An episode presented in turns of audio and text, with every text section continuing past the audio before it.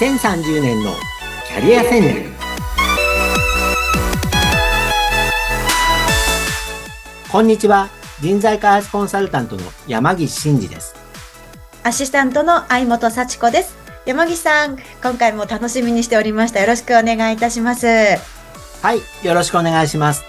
さて前回で私たちは目まぐるしく変わっていくこの社会環境に適応しながら生きていくキャリアも考えていく必要があるよっていうお話を伺ってきたんですけど今日はそこからどういうお話に変わってきますか？はい。今日はですね消える仕事新しい仕事ということでお話したいと思います。ドキッとするタイトルですね。はい。あのー、やっぱり世の中の変化が激しいので、どんどん仕事がこう変わっていくっていうのは皆さんも肌感覚であの感じてると思うんですよね。で、やっぱりあの、新聞やメディアでも報道されるのは、人間の仕事がどんどん機械に変わられちゃうんじゃないかっていう不安がすごくある方が多いと思うんですね。はい。ですから今日申し上げたいのは、確かに消えていく仕事はありますと。ただ、新しい仕事もどんどんできてくるので、やっぱりそこはそんなに心配しすぎないでいいですよと。ただ、えっ、ー、と、いつまでも消える仕事にしがみついてるのは どうなのかなっていうのは、そこはそれぞれの方のご判断なんですけども、やっぱりだんだん減っていく仕事があるのは間違いないので、うん、できれば、こう前回お話したように、時代の変化に柔軟に対応して、時代を先取りして、新しい仕事にチャレンジしていく。これが大事なんじゃないかなと思います。はい。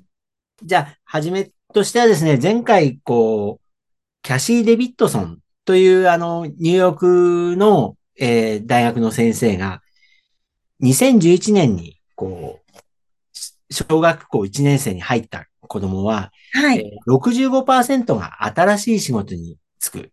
この話、えっ、ー、と、させていただいたんですけども。そうでした。はい。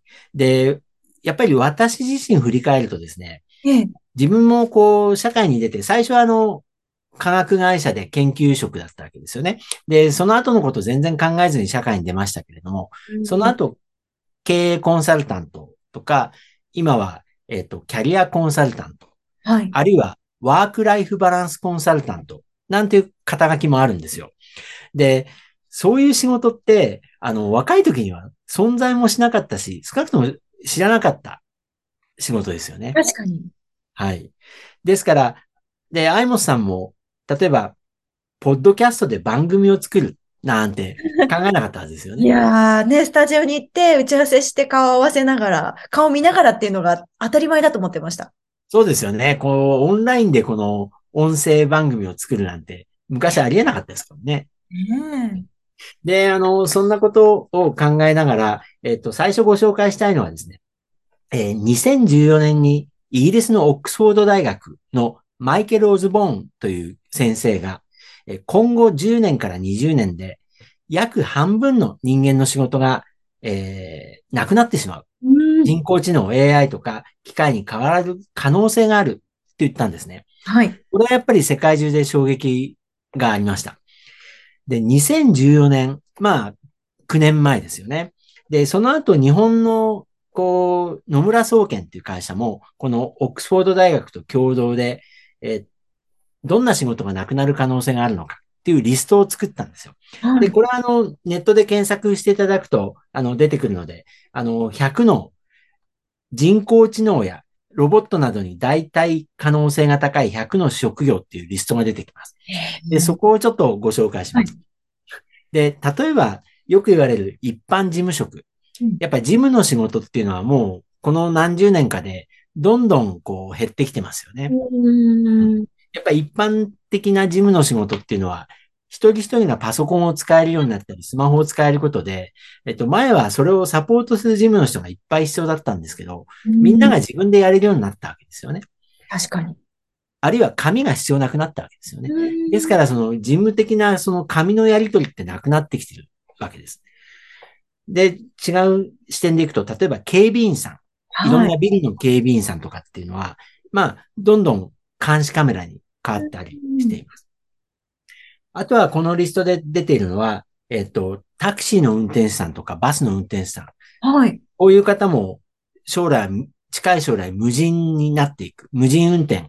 もうある程度実装、あの、先、あの、近い将来に実現することが見えています。うん。あとはですね、例えば、建設作業員とか、いろんなこう、危ない作業をするような人とかは、えっ、と、機械にやってもらう方が危なくないと。まあ、もともと世界中の先進国は少子高齢化なので、若者の働き手が少ないわけですよね。なるほど。ですから、それに伴って、例えば、えっ、と、新聞の配達とか、あるいは、こう、いろいろなものを運ぶ人、あるいは、スーパーの店員さんとか、レジを打つ人、こういうところも、みんなこう、機械に変わる候補になっています。はい。まあ、皆さんね、イメージで、あの、これからそういう仕事は減っていくだろうな、っていうのはなんとなくわかると思います。うん。で、もうちょっと遡ってですね、あの、これ世代によってこう、子供の時にどんな仕事があったかって思い出は、あの、変わると思うんですけども、例えば、昭和の時代に人気があった仕事で、平成時代の間になくなった仕事っていうのがいろいろあります。はい。で例えばですね、昭和の時代には、あの、もともと電話交換手とか、和文タイピスト、英文タイピストみたいなのが、あの、特に女性の花形の仕事だったんですよ。これは戦争終わってすぐの頃みたいですけども、まあ昭和20年代、30年代ですね。で、サザエさんの漫画とかを見るとですね、やっぱりこういう仕事がね、すごく華やかな仕事で出てきます。面白いですで、あとその後、駅で切符を切る人。これ男の子の本当憧れの仕事の一つでした。駅で切符を切る駅員さん。これもう今ね、みんなピンになっちゃいましたよね。そうですね。そうなんですよ。あの、バスの車掌さんとかもそうですよね。今もうみんな、あの、ワンマンカーになって、うん切符を買ったりしなくなりましたからね。そうですね。はい。で、同じように、昭和の時代にはあって、平成時代になくなったものっていっぱいあって、例えばタバコ屋さんとかお米屋さんとか酒屋さんって、あ子供の頃にあったんですけど、多くの方。今ね、みんなコンビニになっちゃいましたよね。あ。あの、そういう単体のなんとか屋さんっていうのは本当にもうなくなってきてますよね。うん。タバコ屋さん、米屋さん、酒屋さん、もういっぱいありましたよね。各町に。そうでしたはねい。。で、あとはあの、本当に写真屋さんとかね、昔現像してフィルムの写真を、あのー焼く、現像する、あの、ええフィルム写真の写真屋さんってたくさんありましたけど、今もうみんなデジタルになっちゃったんで。そうですよねはい。で、一方でですね、こう、亡くなる、亡くなった仕事だけじゃなくて、平成以降にできた仕事もいっぱいあるわけです。で、はい。これをね、将来に向けて考えていけば、こうそんなにね、あの、自分の仕事なくなっちゃうっていうし不安をね、考えすぎずにいいと思うんですよ。なるほど、なるほど。で、平成以降にできた仕事の例としては、例えば、携帯電話とかスマートフォンに関する全部の仕事。まあ、平成の時代にできましたよね。そうですね。あとは、例えばインターネットに関するすべての仕事。うん。ネットでの販売するいろんなサイトだとか、インターネットでの広告代理店とか、あるいはウェブ、それについてのホームページをデザインする人たちとか、もうインターネットに関わる、こう、システムを作る人ももちろんそうですし、あらゆる仕事が新しくできました。あとは、あの、YouTuber とかブロガーとかね、こう SNS で発信する仕事だとか、あと視点を変えて、こういろんなシニア、あの、ご老人、まあ、高齢者に関わる仕事。例えば、ケアマネージャーのような、えー介護支援の専門の人とか、あとはまあ、介護士さんとか、あるいはそのいろんな、こう、高齢者に関わる仕事、どんどん増えてます。あるいは、また視点を変えて、個人向けのですね、サービスってどんどん増えてるんですよね。例えば、ネイリスト。ネイリストって30年前には多分なかったと思うんですよなかったですね、そういえば。ね。あとはその、セラピスト、いろんなこう、相談に乗って、心理的にこう、まあ心理療法士みたいな人もある。はいしあとは私のようなキャリアコンサルタントっていう、こううん、個人の就職の相談に乗る人。こういうのも昔はなかったわけですよね。で、さらには、今出始めてる新しい技術に関わる仕事。はい例えば、ドローンの操縦士。とか、ロボットの開発、うんデータ分析をする人、そういうのも今どんどん増えてきています。で、私も最近したんですけど、ドローンの操縦って今、あの、は自動車教習所で習える、習えるんですよね。ねえ。